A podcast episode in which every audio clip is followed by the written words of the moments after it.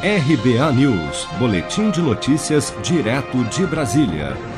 Todos os órgãos da administração pública poderão dispensar a licitação para obras de engenharia no valor de até 100 mil reais e para compras de até 50 mil reais durante o estado de calamidade pública em decorrência da pandemia de Covid-19.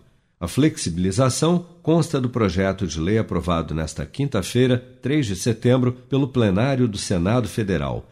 O texto segue agora para a sanção presidencial.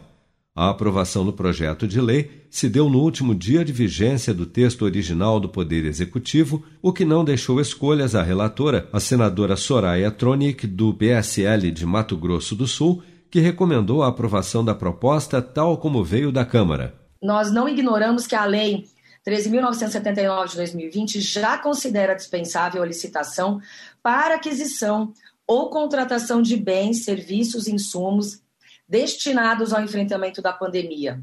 No entanto, a situação emergencial pode gerar a necessidade de contratações mais ágeis, né? E aí são nossos prefeitos, nossos governadores, o nosso próprio presidente da República.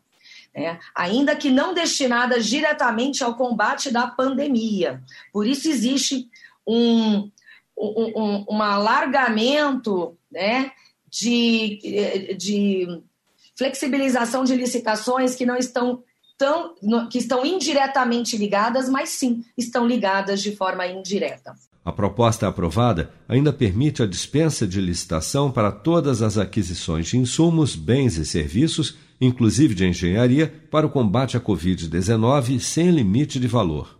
Outra mudança importante é a permissão para que os órgãos públicos efetuem o pagamento pelo serviço ou produto antes mesmo que eles sejam entregues, o que hoje só é permitido em situações excepcionais, segundo jurisprudência do Tribunal de Contas da União. Você está preparado para imprevistos? Em momentos de incerteza como o que estamos passando, contar com uma reserva financeira faz toda a diferença. Se puder, comece aos pouquinhos a fazer uma poupança. Você ganha tranquilidade, segurança e cuida do seu futuro. Procure a agência do Sicredi mais próxima de você e saiba mais. Sicredi, gente que coopera cresce.